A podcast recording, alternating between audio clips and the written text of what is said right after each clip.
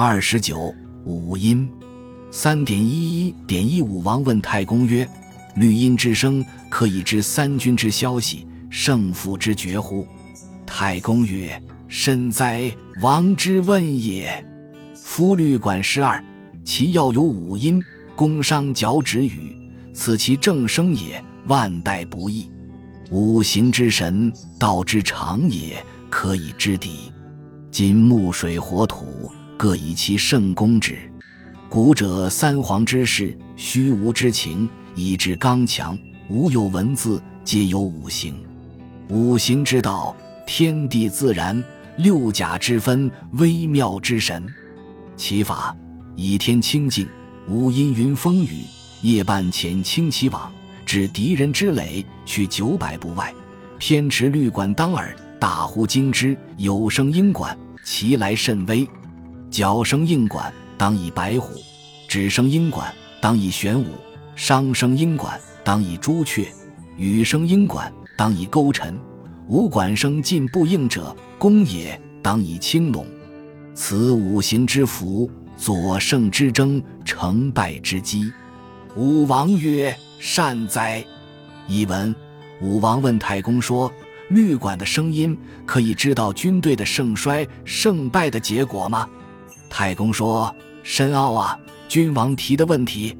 律管十二，它主要有五个音：宫、商、角、徵、羽，这是它的正声，是万事不变的。五行的神妙是普遍的规律，可以用来了解敌方。金木水火土各以其相克的关系来进攻。古时候三皇之士用虚无之情来制服刚强。”没有文字，都用五行。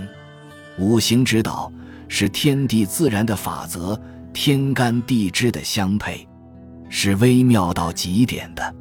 五音配五行的方法是，在天气晴朗、没有阴云风雨时，夜半派轻骑前往，到敌人的营垒，距离九百步开外，侧拿着绿管对准耳朵，大声呼叫，有声音回应绿管，来得很微弱。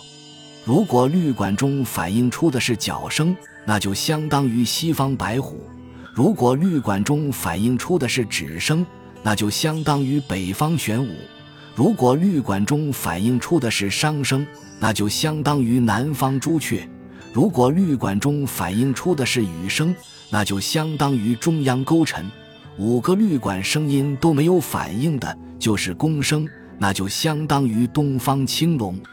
这是五行的征兆，帮助胜利的迹象，成败的关键。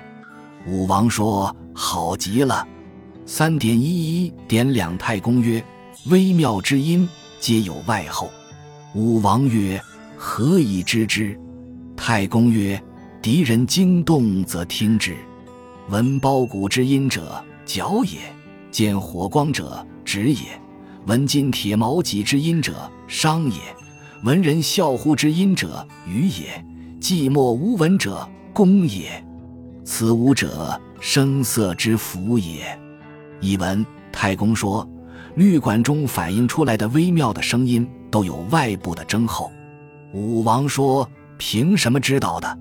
太公说：“敌人惊动的时候，就听他们；听到鼓槌击鼓的声音，就是角声；看到火光，就是指声。”听到金铁矛戟的声音就是商声，听到人呼啸的声音就是雨声，寂寞无闻的就是宫声。这五种现象和五音是相符合的。偏义，本篇讲述用五行与五音相配，以听律管的共鸣来判断敌情和选择用兵方向的方法，是战国时兵阴阳家理论的一部分。十二律和天文学方面的理论，都是当时先进的科学理论。五行说本是朴素的唯物论，但阴阳家主观随意的把五行说与几个领域里的科学扯在一起，硬加比附，就成了一种不切实际的迷信。本篇所述，大致都是没有什么根据的。